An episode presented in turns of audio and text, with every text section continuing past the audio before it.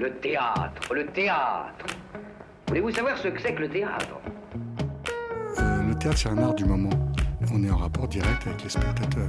Pièce détachée, il faut que le théâtre présente une autre forme, une autre manière de vivre. Tous les lundis de 20h à 21h Finalement, le théâtre n'existe que par le regard du spectateur qui le fabrique. sur Radio Campus Paris. Le théâtre est pour tout le monde, pour vous comme pour les autres. Faut pas être exclusif.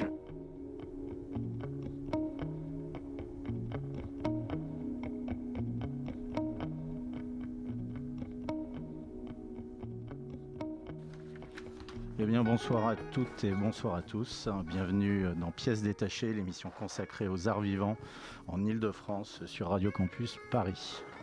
Alors ce soir, nous avons le plaisir de recevoir l'écrivain, metteur en scène, compositeur, comédien, eh ben, dis donc, euh, Pierre Notte, pour nous parler en particulier de sa pièce qui se joue actuellement au théâtre du Rond-Point, euh, L'homme qui dormait sous mon lit. Donc euh, on, aura également des petites chroniques, hein, comme d'habitude. On va parler de quatre spectacles, donc euh, de, des spectacles de cirque. C'est une petite euh, innovation d'Alice, ça va être très bien. Donc on va parler de FIC, Réveille-toi, et on va parler euh, des dodos. Ensuite on parlera de Rébi Bia, et ensuite on parlera, on finira avec le jour où j'ai compris que le ciel était bleu. Mais bon, donc voilà, donc tout de suite on commence avec l'interview avec Michel et Julien. C'est à vous. Pièces détachées, les arts vivants à la radio. Eh bien, donc euh, bonsoir euh, Pierre Notte, merci d'avoir répondu à notre invitation. Merci à vous. Donc, comme le disait euh, notre présentateur Guigui, vous avez donc écrit euh, et mis en scène cette pièce L'homme qui dormait sous mon lit, qui se joue actuellement donc au théâtre du Rond-Point jusqu'au 30 janvier Absolument, à 20h30. à 20h30. Effectivement, nous sommes allés à 20h30 avec Julien, c'est- vrai. Merci d'être venu. Merci à vous. Alors, je vais essayer de faire un petit résumé tout d'abord de la, de la pièce, que vous pourrez peut-être corriger si vous ne la trouvez pas euh, juste, on va dire.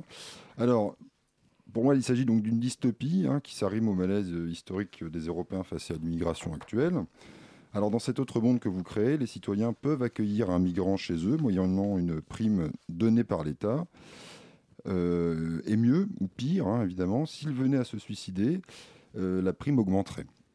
Alors, Absolument, ouais. une propriétaire, donc c'est le- le sp- la pièce tourne est autour d'une propriétaire d'un tout petit appartement, peut-être d'ailleurs trop petit, qui cherche ainsi le pécule en concédant à un réfugié un espace sous son lit. Euh, la cohabitation est bien entendu euh, difficile du fait du cynisme ambiant et de la défiance réciproque que ça crée. Alors il y a quand même une modératrice qui, euh, le dit elle-même, est une actrice professionnelle et euh, qui est censée aider les deux parties à trouver un terrain d'entente, mais ce n'est pas euh, évidemment chose facile. Alors je précise quand même que l'hôte euh, est joué par euh, Muriel Godin, le migrant par euh, Clyde Yeguet et la modératrice par euh, Sylvie Laguna. Est-ce que c'est assez fidèle pour euh, faire un résumé bref? Oui, oui, c'est à peu près ça. Oui, oui, c'est- un portrait d'un monde dans lequel on, on chercherait à pousser les réfugiés, les migrants, à se foutre par la fenêtre, à se suicider, parce que ça permettrait à tout le monde d'éviter d'en- d'endosser la responsabilité d'une situation euh, abominable que tout le monde traverse. Et, ça, et euh, voilà, c'est un- une sorte de commerce humain euh, abominable, c'est une farce cruelle, je, je- je l'assume totalement. Alors, euh, j'ai une question simple sur le départ de cette pièce. Bon, depuis une décennie, hein, il suffit de. Les médias sont remplis de, ces nouvelles. Euh, on entend parler des questions migratoires euh, sous plusieurs formes, hein, mais souvent d'ailleurs un peu les mêmes. Les fameuses traversées des, mers, hein, Méditerranée, la Manche, dernièrement. Aussi les campements, par exemple à Calais.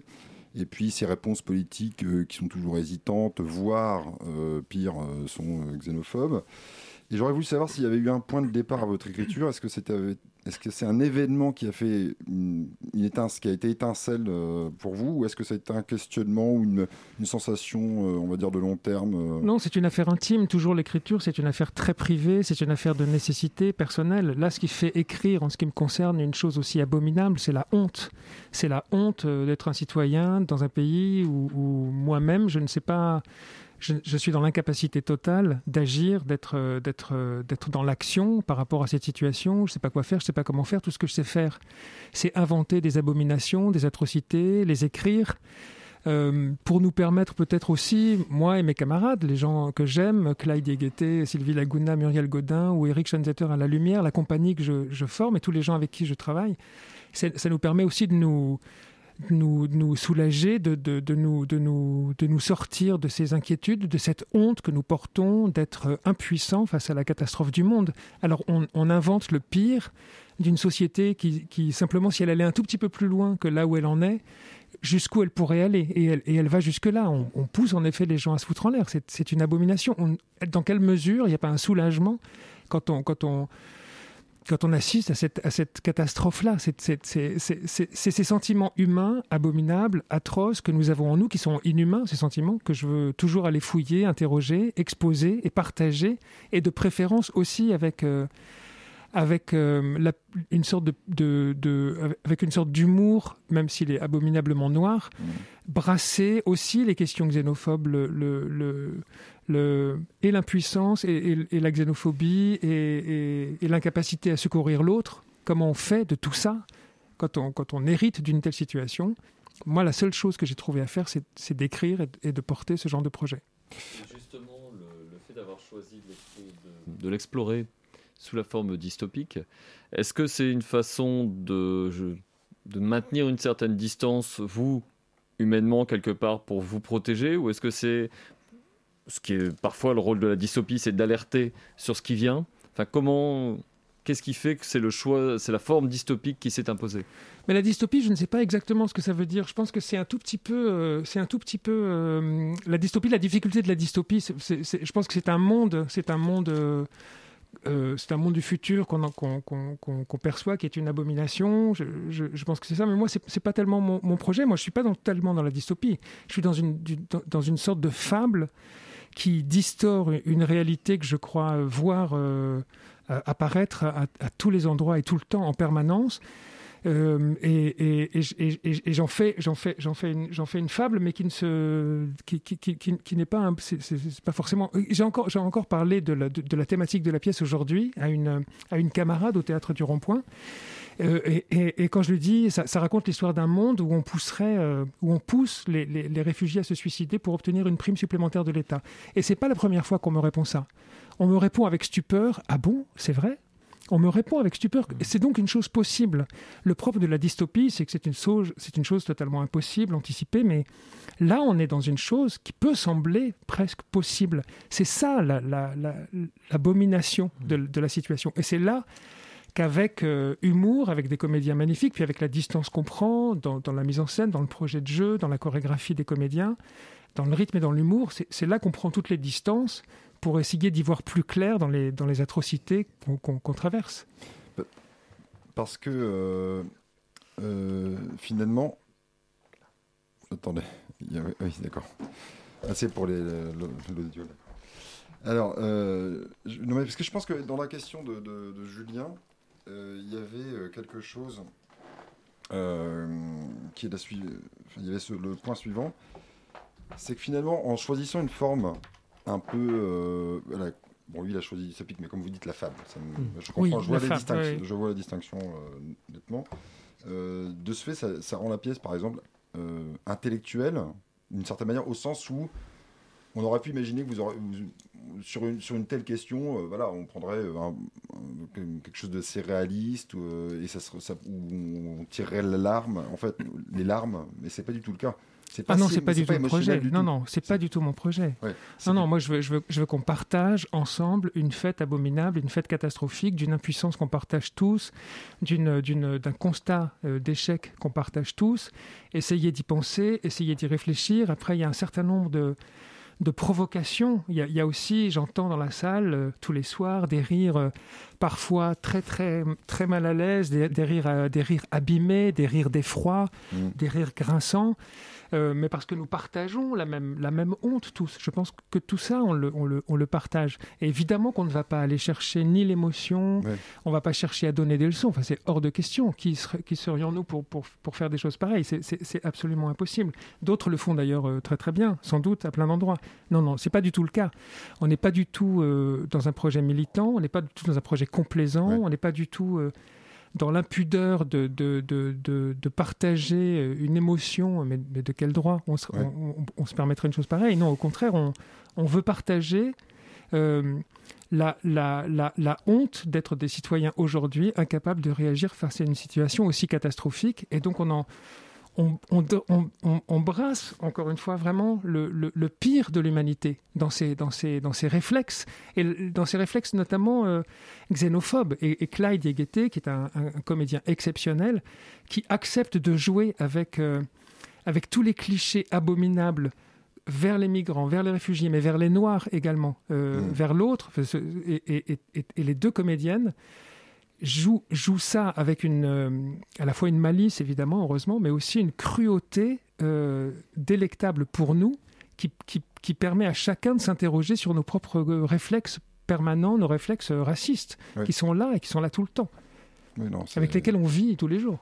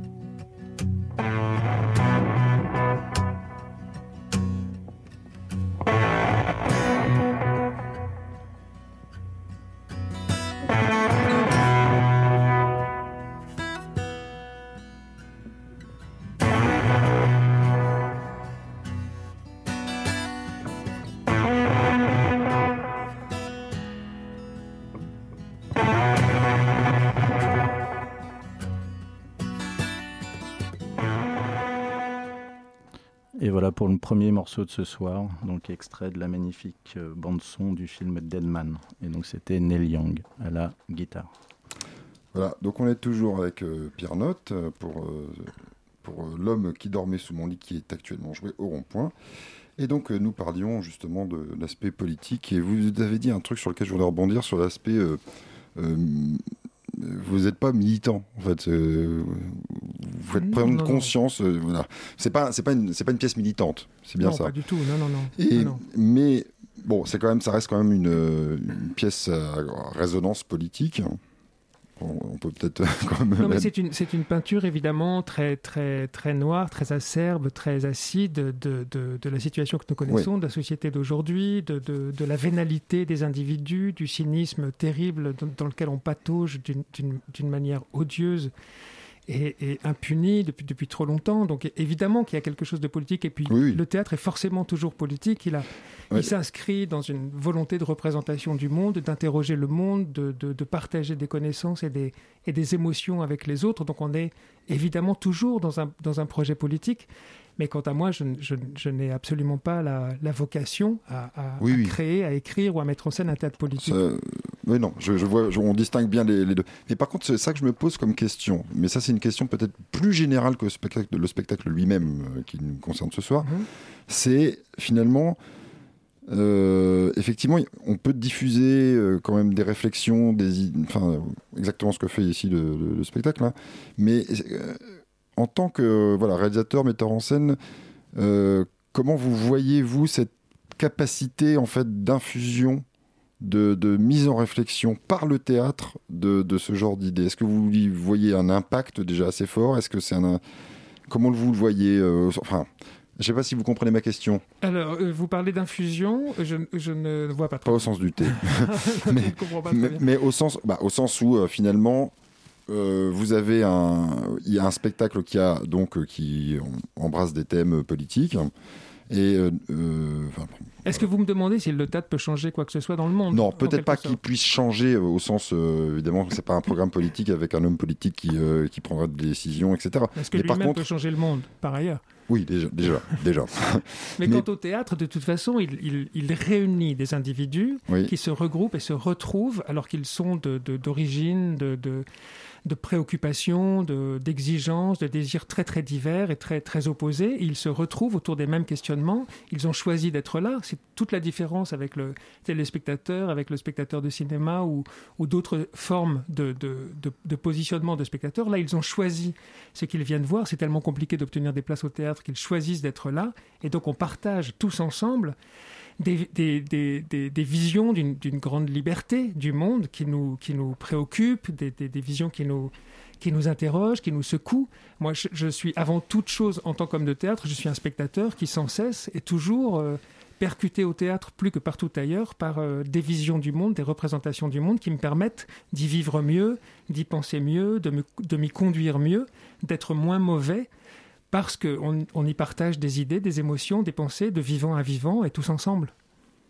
Est-ce qu'il y a justement de ce fait-là des, des, réactions qui, que vous attendez quelque part au moment où vous l'écriviez ou là quand vous avez commencé le travail de mise en scène et puis même tous les soirs finalement Est-ce qu'il y a cette question de est-ce que je vais réussir à faire que le public agisse, réagisse de telle ou telle manière, à la fois dans la salle bien sûr, mais au-delà. Non, non, on n'est pas du tout dans cette euh, forme euh, de, de, manipulation, par exemple, vers le public. Mais la seule chose qui nous préoccupe quand on écrit et quand ensuite, évidemment, on met en scène et qu'on travaille avec les comédiens, quels que soient les comédiens et quel que soit le projet, la seule chose qui nous préoccupe, c'est la relation vivante, tangible, organique qui va s'établir entre la scène et la salle c'est comment cette relation va s'organiser, une relation de confiance, une relation de, de pute aussi, une relation de prostitution, une relation de provocation, une relation de séduction, une relation d'amour, de complicité, de connivence, évidemment qui passe aussi par des provocations. Et, cette, relation vivante, ce lien tangible qui, s'établit entre la scène et la salle, qui nous permet aussi de penser autrement le monde, de le vivre autrement, de, s'émouvoir autrement, de ce qui, peut-être aussi des sujets qui nous, qui nous, qui nous échappent, euh, ce que l'on fait là ensemble, tout ça, c'est simplement construire, travailler à construire ce rapport qui nous rend tous un peu plus vivants dans ces théâtres qu'ailleurs que, le reste du temps. Bah, euh, D'ailleurs, quand, quand, vous parlez de construire justement euh, avec un, public, là, bah, là c'est au rond-point. Oui. Bon, on est à Paris. Est-ce que vous avez euh, envie que d'autres, que ça soit que ça soit joué ailleurs? Euh, L'homme qui dormait sous mon lit On est prêt à la jouer absolument partout. On l'a joué à Paris en extérieur, pas très loin d'ici, à l'Institut culturel suédois. On l'a joué dans un square dans le 15e arrondissement. On l'a joué dans au un square d'Avignon. Oui, oui, oui. Ah, vous pouvez me raconter un peu ça? Ah, c'était merveilleux. C'est-à-dire que les comédiens, ils luttaient contre le vent, ils luttaient contre les, les, bruits des enfants un peu, un peu plus loin, mais il y avait un public qui venait pour ça, qui assistait à ça. Et dans les jardins de l'Institut culturel suédois également, tout l'été, alors que les, les, les salles de théâtre étaient fermées, on a pu jouer le spectacle devant des gens qui, qui, bravaient la pluie, qui bravaient le vent, qui bravaient les bruits, les bruits de, les bruits de la ville. Et, et les comédiens aussi étaient en, en, en, opposition face à tous les, tous les éléments, en fait. Et c'était sans lumière, donc, ouais. on n'avait pas la possibilité de créer de lumière, sans aucun décor. C'est pour ça que le spectacle que vous avez vu n'a quasiment pas de décor. Il y a un espace, mmh. il y a une considération de l'espace, une scénographie, mais il n'y a pas du tout de décor. Et en extérieur, évidemment, ça prenait une ampleur euh, tout à fait singulière, puisque tout reposait sur les comédiens, qui sont, je, je, peux me permettre de le dire, des comédiens absolument fantastiques. Ce sont trois génies. Et tout reposait sur le rythme, sur les, enjeux, sur les enjeux, sur le corps et sur les, sur les idées véhiculées et les provocations du texte. Et là, on crée des relations, comme aujourd'hui au Théâtre du Rond-Point, des relations très, très, très, très belles, très fortes et très concrètes avec le public. Et on espère bien pouvoir le jouer encore longtemps et partout. D'autant plus qu'on a été accueillis dans des salles jusqu'à présent, comme à Dunkerque, où la question de, la, la, la Oui. question de l'accueil des, des, des migrants, des réfugiés, des exilés se pose à chaque instant dans la ville.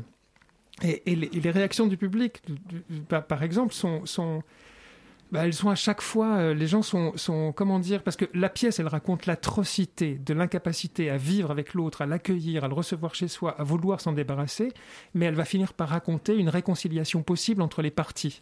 Oui. Et entre ces trois parties abominables qui peuvent représenter l'une la France, l'autre les réfugiés, la troisième la Suisse ou la Belgique, ou, ou ou, ou, ou d'autres pays qui, d'une neutralité euh, effrayante, ce qui se produit, c'est que ces partis finissent par se réconcilier, par peut-être euh, construire un monde meilleur. Et là, euh, bah, j'avoue que les comédiens, l'équipe, on est tous un peu émus par cette, vision du monde, par cette façon de faire et par cette, façon de créer un monde un peu meilleur. Et puis les publics sont avec nous, euh, je crois, assez, assez, assez émus aussi.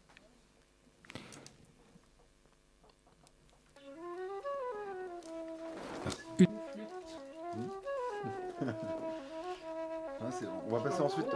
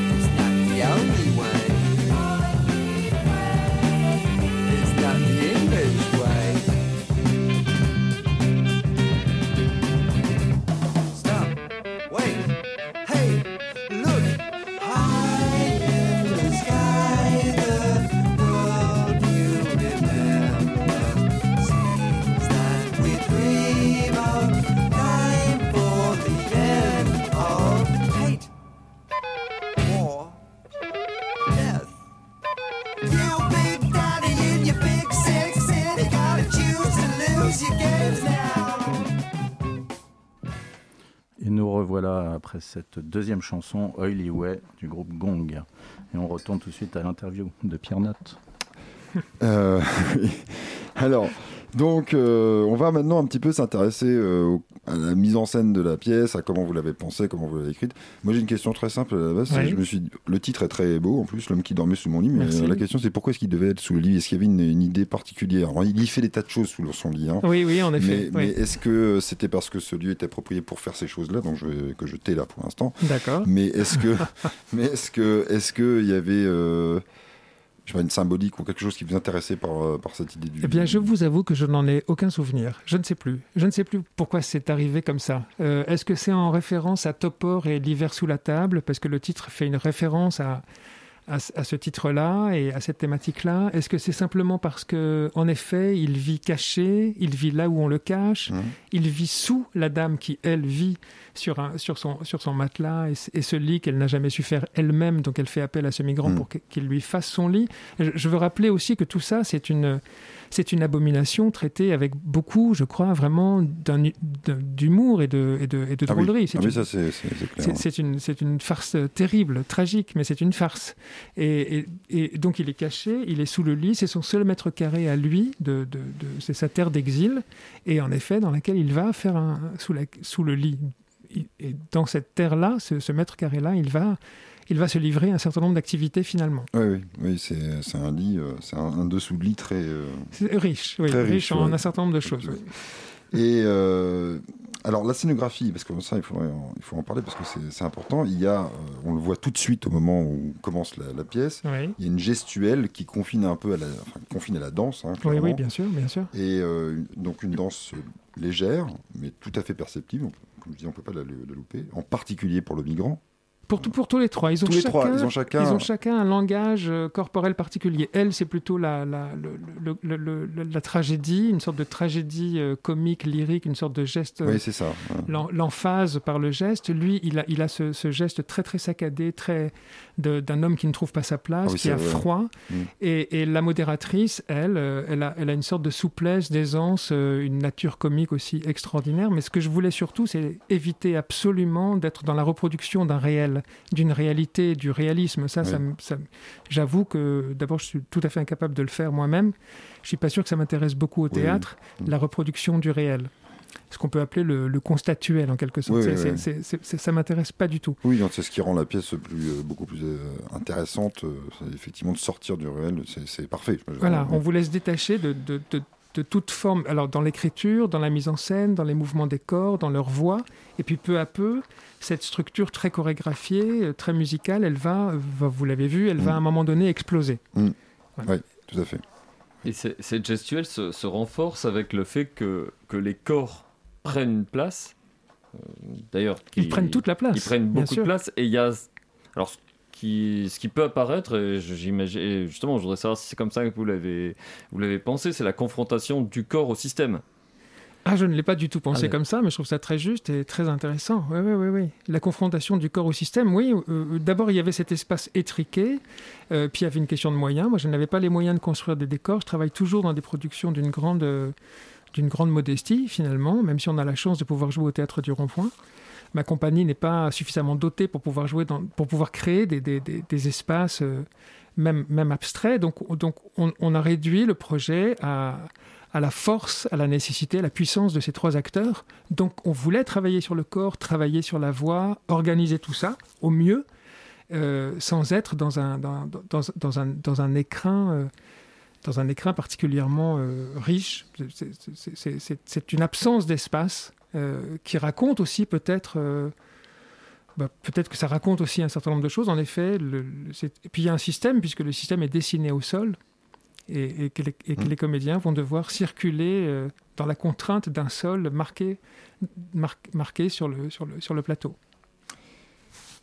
Euh, Julien, je te laisse. Euh, oui, il y a, vous avez fait un choix. donc le, vous l'avez dit, hein, il y a trois, trois personnages dans cette pièce.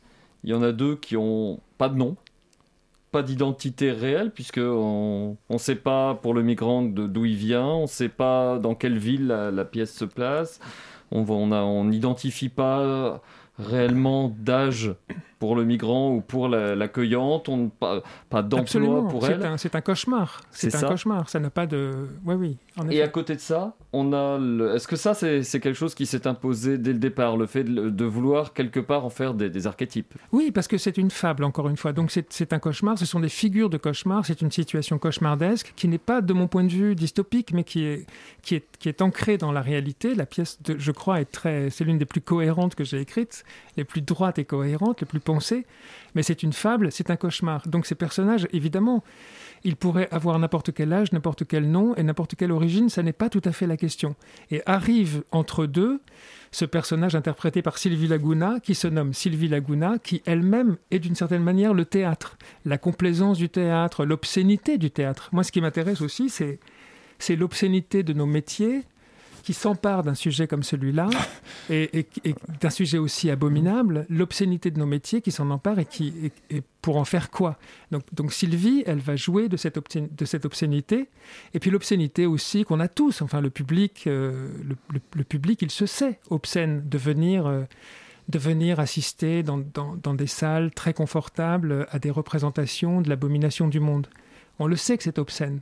Eh bien, avec Sylvie, on va, on va, on va dénoncer d'une certaine manière, on va, on va jouer et on va rire de cette obscénité. Mais finalement, c'est de faire du spectateur aussi un, acteur de la farce. Quoi. Mais le spectateur, il est toujours un acteur. Il, il, ne, surtout au théâtre, avant, avant, toute chose, le spectateur, il est acteur à part entière de la représentation. Il est, il est le cœur de la relation qu'on essaie d'établir avec lui.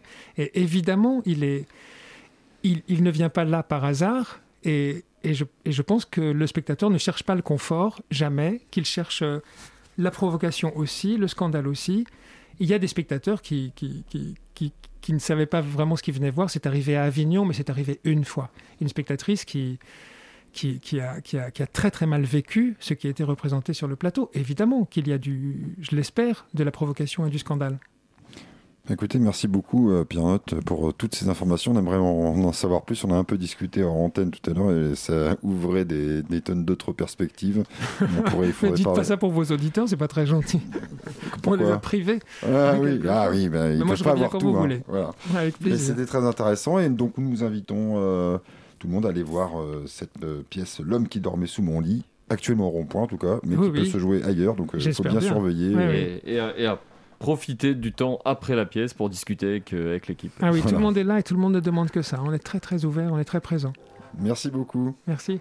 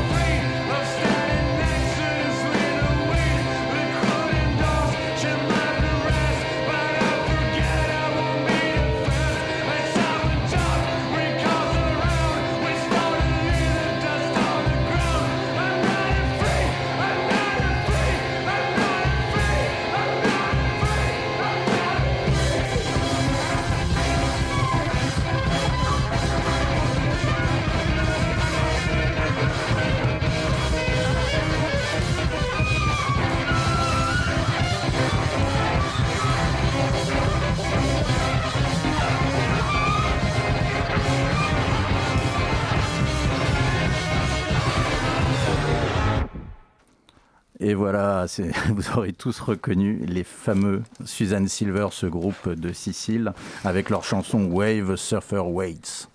Je sais pas ce que ça veut dire. Bon, maintenant, c'est le moment des chroniques. Alors attention, hein. on a plein de spectacles à discuter avec vous.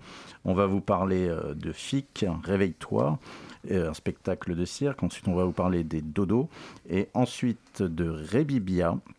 Et on finira avec le jour où j'ai compris que le ciel était bleu. Il s'agit d'une, il s'agit d'une, d'une, histoire, euh, c'est-à-dire qu'en fait, il s'agit plus d'un, d'un concept d'histoire. Alors c'est à toi, Alice. Alors nous sommes allés voir avec Julien euh, le spectacle FIC, qui signifie en arabe Réveille-toi. Donc l'intention était de, réveiller les corps et les consciences. Un spectacle sur la rencontre entre les arts urbains, donc plutôt actuels, et les disciplines du cirque, euh, qui sont des disciplines ancestrales. Tout ça à l'Opéra de Massy. Donc l'opéra, un lieu habituellement réputé comme euh, un, lieu élitiste. Donc le pari est audacieux. Le public euh, qui a assisté à ce spectacle était plutôt âgé, avec des applaudissements intenses mais assez lent. Ont-ils été vraiment réveillés c'est ça, un peu comme ça. Les abonnés, les abonnés. Ceci dit, il y avait une grande intensité. Bon, je suis un petit peu malicieuse, mais c'est le but aussi, voilà, c'est euh, de ce spectacle, c'est euh, soyons fous. Euh, alors, le spectacle était, a été composé d'artistes assez jeunes, justement, une quinzaine d'artistes incarnés par le groupe acrobatique de Tanger des acrobates, euh, des voltigeurs, euh, des danseurs, euh, des breakdancers dans la mouvance du hip-hop. Cette troupe, en fait, elle a été constituée, auditionnée pour incarner justement les nouveaux visages du cirque et donner une vision moderne du cirque.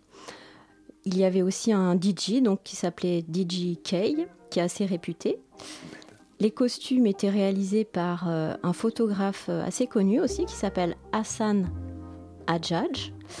Et la mise en scène était réalisée par Maroussia Diaz-Verbeck qui définit son art comme de la circographie. Alors c'est un, mot qu'elle a inventé pour euh, définir un spectacle de cirque qui veut dire aussi en lituanien soyons fous. C'est pour ça que tout à l'heure je me suis permise de quelques petits pas de côté. Euh, alors ce spectacle est cinématographié aussi, il y a pas mal d'images euh, qui, interviennent dans, le spectacle. Alors, pour parler de la mise en scène, on peut dire que c'est une mise en scène qui se fabrique peu à peu. Au début, tout est homogène, et puis petit à petit, euh, euh, les couleurs apparaissent, les tapis noirs deviennent volants, les costumes se colorent, et, finalement, les artistes prennent petit à petit leur place avec leur identité, leur, leur vitalité. Il y a un décor qui est composé de, de, caisses, comme si on était sur la place d'un marché. Tout ça avec euh, le rythme du DJ qui, euh, qui euh, intervient sur des vinyles avec des sons scratch. Et alors, on a l'impression que c'est des, séquences comme ça, des bribes de, sons, de pensées, de questions, de, danse, sans vraiment lien entre, tout ça. Et, avec des questions finalement quand même assez importantes comme qu'est-ce qui, qu'est-ce qu'un corps peut faire comment la femme se libère de peut-elle disposer de son corps euh, la répartition des richesses. Voilà comme ça quelques questions comme ça éparses et puis euh, qui nous avec un spectacle qui finalement n'y répond pas. Mais euh, avec cette folie comme ça de la jeunesse qui pourrait caractériser la jeunesse et puis des échappées des tentatives des envies aussi de surmonter sa peur pour surmonter aussi les limites pour parler de, mes, impressions par rapport à ce spectacle, alors moi je vous recommande vraiment d'aller voir ce spectacle euh, qui malheureusement ne se jouera plus euh, sur Paris, mais si vous voulez, si vous avez l'esprit euh, d'aventure, il se joue en, Bretagne. on aurait envie qu'il y ait plus davantage d'échappées.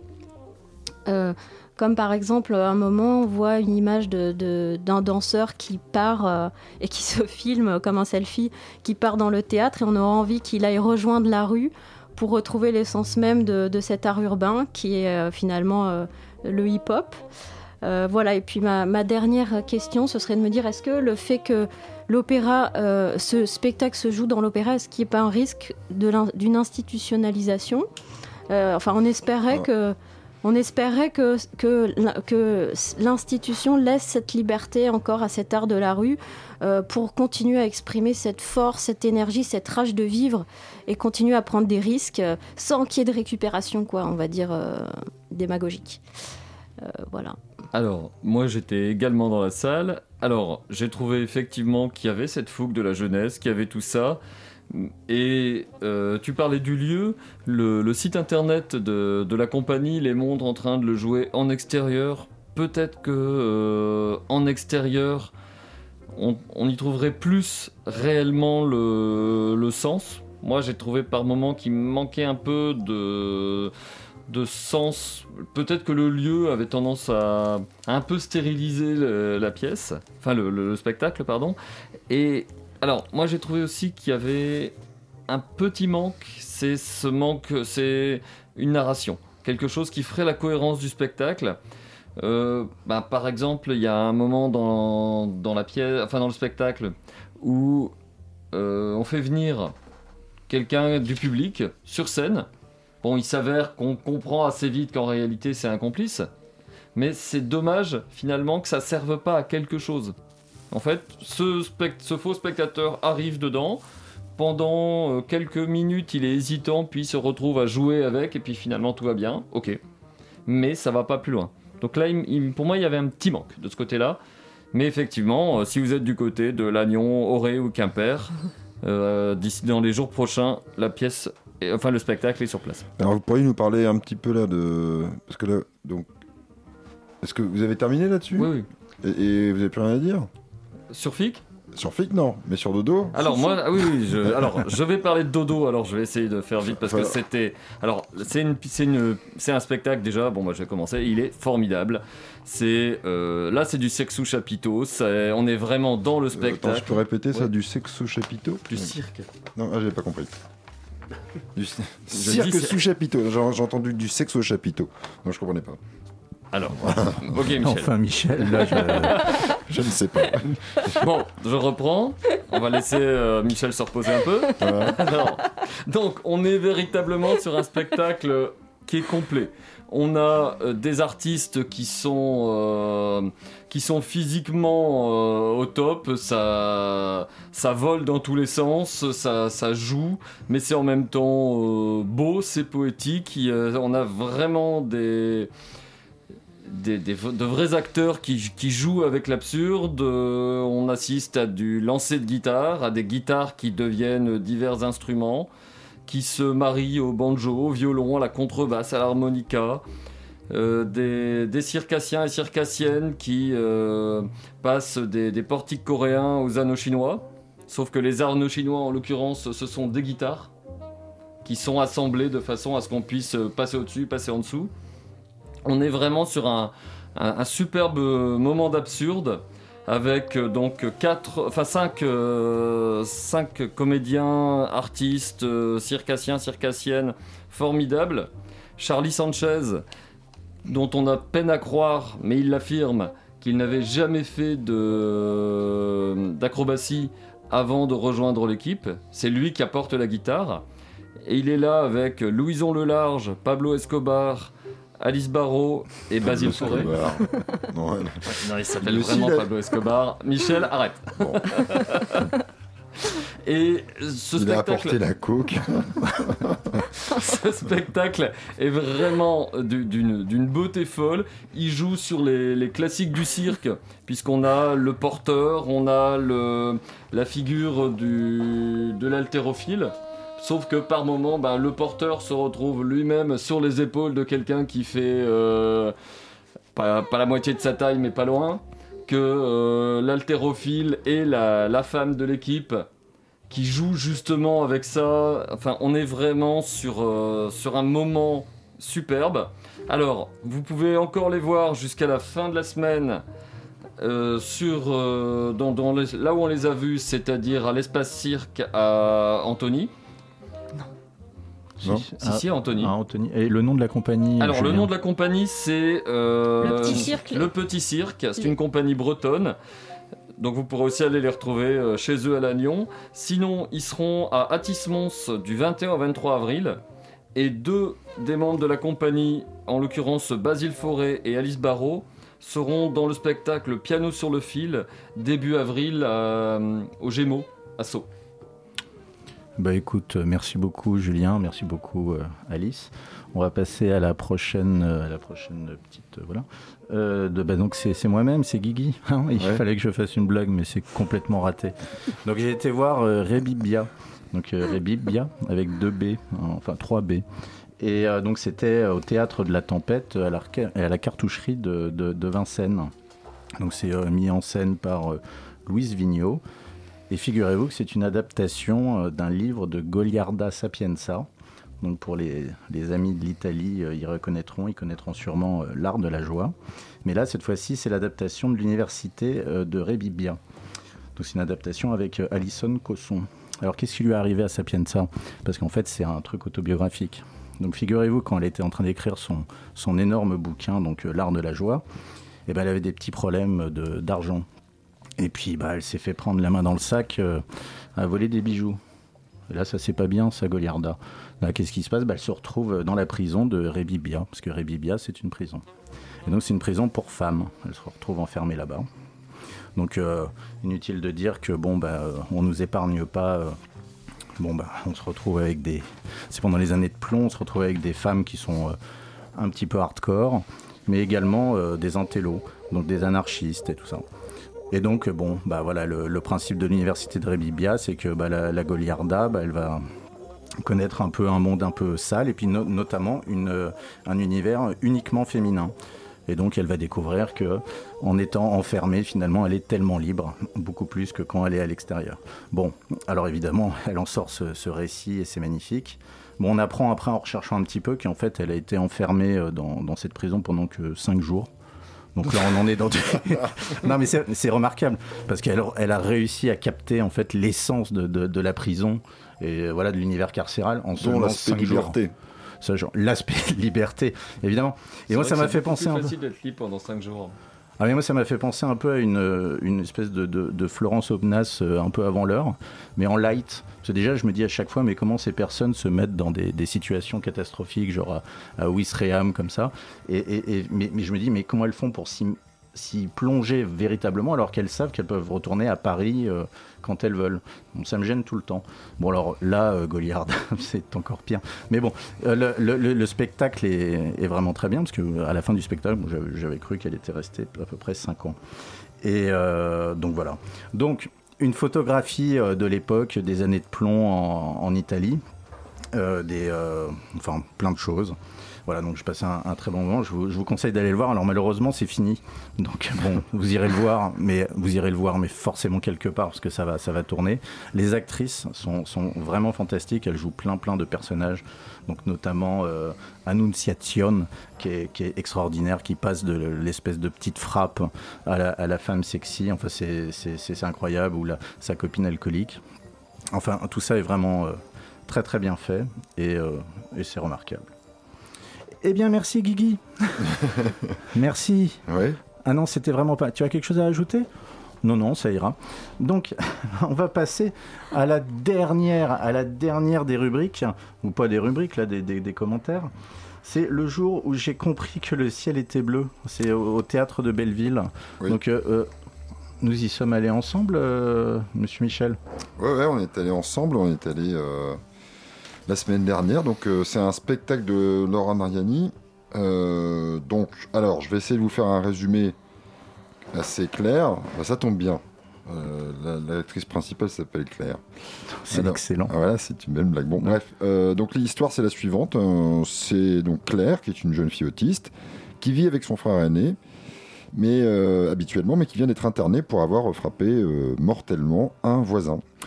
Alors en fait, prétextant une bouteille de lait, euh, ce voisin s'était introduit, euh, introduit chez elle, l'avait un peu étreinte pour obtenir des câlins qui auguraient quand même un viol. Mais le coup euh, de, la, de, la, jeune fille est parti avant le viol et résultat, Claire est mise en défaut parce que donc elle a tué quelqu'un qui n'a rien fait. Alors, Claire fait donc face à la police, aux avocats, aux psychologues qui cherchent à déterminer euh, les faits déjà, ce qui n'est pas facile parce que parce qu'elle est autiste, donc elle a un peu du mal à, avec à dire les choses euh, exactement. On se pose toujours la question de, la vérité de ce qu'elle dit et euh, donc de sa responsabilité. Alors quoi qu'il advienne, de toute façon, Claire est dans un autre monde. Euh, elle est déjà évadée, euh, même si elle finit en prison euh, peut-être. Elle rêve de devenir une chanteuse et de participer à un télécrochet qui s'appelle To Be a Star. Alors, la pièce se caractérise par une alternance de scènes où on entre dans l'intimité musicale de Claire. et avec d'autres scènes qui sont bien plus ordinaires, où Claire est interrogée par la police, diagnostiquée par la psychologue, aidée par son frère. Euh, donc principalement la pièce, à, mon sens, euh, donc euh, tourne autour de l'actrice principale qui est Pauline Cassan et qui doit donc camper le rôle d'une jeune adulte autiste ayant un ange mental de 12 ans qui n'a pas vraiment de second degré, qui ne dit que la vérité parce parce qu'elle pense que c'est obligatoire, et donc ce qui donne lieu à quelques scènes comiques. Et euh, d'autres, euh, l'autre principale caractéristique de Pauline Cassan, de, donc de Claire, c'est de savoir chanter, ce qui donne donc lieu cette fois à des scènes donc lyriques, oniriques. Euh, donc les autres rôles sont bien tenus, hein, mais ils sont plus secondaires. Et je dirais qu'ils soutiennent un peu la, pièce. Alors, de façon intéressante, j'ai lu que les intentions de la metteuse en scène derrière cette histoire, qui se suit très bien, euh, par en fait d'interrogations euh, euh, sur les catégories de normalité, de marginalité, de perception, de vérité. Et plus précisément, il faut savoir que Laura Mariani a été sensibilisée, dit-elle elle-même, à la notion de neurodiversité à travers des ateliers de théâtre qu'elle a euh, fait avec des personnes, des personnes handicapées, de trisomie 21, autisme. Donc il s'agit, euh, ce, ce, concept de neurodiversité, d'un concept qui désigne la variabilité neurologique humaine, donc ça c'est l'aspect, euh, on va dire, descriptif, mais qui est aussi une prise de position politique inclusive. Donc c'est un point crucial dans cette vision politique, c'est de considérer que les, les handicaps, c'est une forme de diversité qui font partie intégrante de l'humanité et contribuent d'ailleurs même à son rayonnement il y a eu quand même un certain nombre de génies autistes, par exemple, ou même des acteurs euh, atteints de trisomie, donc c'est un peu l'idée, d'accord? Alors bon, c'est peut-être des concepts euh, intéressants, hein, mais euh, j'avoue que je ne les ai pas perçus directement dans la pièce, ou alors c'était vraiment en filigrane. D'un point de vue littéraire, enfin du texte, on va dire, je n'ai pas été particulièrement accroché. J'ai trouvé, par exemple, que la poésie qui se dégageait de la, enfin, ce que j'ai ressenti comme une envie de faire de la poésie à partir du, discours un peu enfantin de, de, Claire, ben, moi, ne me parlait pas vraiment. Euh, je, pense que, de mon point de vue, j'ai repensé à la pièce. Je me suis dit, en fait, il aurait fallu que cette pièce soit complètement déjantée, hein, excessive. Peut-être une sorte de. On avait vu ensemble Bad Boy Bubby ah, une espèce de voilà un côté il y avait du chant alors mm. c'est probablement pas de l'autisme mais je suis pas je suis pas psy mm. mais c'était il y avait une espèce de folie une joie et... Ouais, ouais. et donc de ce fait là ben euh, ouais je suis d'accord avec toi de ce fait là on a l'impression que euh, moi, je suis un peu resté sur ma fin, je dirais. Euh, ça se regarde, on s'ennuie pas, hein, sans strict, mais bon, il y aurait une ampleur. moi, je me demandais, je me demandais, parce que donc, euh, Laura Mariani était en contact avec des, acteurs autistes, mm. et j'aurais eu envie de lui demander, mais bon, elle n'est pas là, donc je lance cet appel. Laura, si tu nous écoutes, pourquoi ne pas avoir pris un véritable acteur autiste? Ah oui. Je me, me rends pas compte hein, si c'est parce qu'elle a travaillé avec. Est-ce que c'est pas parce qu'apparemment elle a travaillé avec beaucoup de, groupes d'autistes où elle se retrouvait elle en minorité mm. euh, par rapport aux autistes. Mm. Et est-ce que c'est pas possible de faire euh, les deux choses? Enfin bon voilà. Bon c'est une question qui restera sans réponse. Voilà. Alors on touche, À, on touche à la fin de notre émission? Eh bien oui, touchons à la fin mais la fin est revêche. Mais bon, voilà. Alors, donc aujourd'hui, qu'est-ce qu'on a fait? Eh ben, on a parlé de pas mal de trucs. On a parlé, on a rencontré euh, Pierre Note, qui était mmh. très sympathique, mmh. et donc pour son spectacle très intéressant, on le remercie. Euh, donc pour son théâtre, euh, son spectacle L'homme qui dormait sous mon lit, donc au théâtre du Rond-Point. Donc ce sont, les, ça passe le, le, mardi et le samedi à 20h30 et le dimanche à 15h30. On a également parlé de FIC, Réveille-toi, donc par le groupe acrobatique de Tanger et Marussia Diaz-Verbeck. Donc ça, ça a été euh, au théâtre, euh, à l'opéra de Massy. Euh, c'est la dernière semaine, donc dépêchez-vous, parce que ça, ça a pas mal plu. Ensuite, ça part en Bretagne. Ça va aller au Carré Magique, à Lannion, et puis à Auray et enfin à Quimper. On a ensuite parlé des dodos, les dodos. C'est par euh, le petit cirque, c'est à Antony. Et c'est jusqu'au 30 janvier. Ensuite, nous avons parlé de Revibia, donc c'est terminé, mais bon. mais ça va bientôt revenir, j'en suis certain, donc euh, d'Alice, euh, d'Alison Cosson et Louise Vigneault. Et puis enfin, nous avons terminé avec le jour où j'ai compris que le ciel était bleu de Laura Mariani au théâtre de Belleville jusqu'au 31 janvier. Alors cette, cette émission, cette mission également a été préparée par euh, Michel Carton, elle a été présentée par Guigui avec la complicité d'Alice, Julien, et elle a été réalisée par, c'est pas, c'est Léa? Oui. C'est Léa, elle me confirme, c'est Léa avec ses deux assistantes, Chacha et Louise. C'est merveilleux. Bon, écoutez, on vous dit euh, à lundi euh, 7 février à 20h sur Radio Campus Paris. Et puis, euh, bonne soirée à toutes et à tous. Et bon, alors bisous, parce que c'est écrit. J'ai pas l'habitude d'embrasser tant d'étrangers. Au revoir. Au revoir. Au revoir. Au revoir.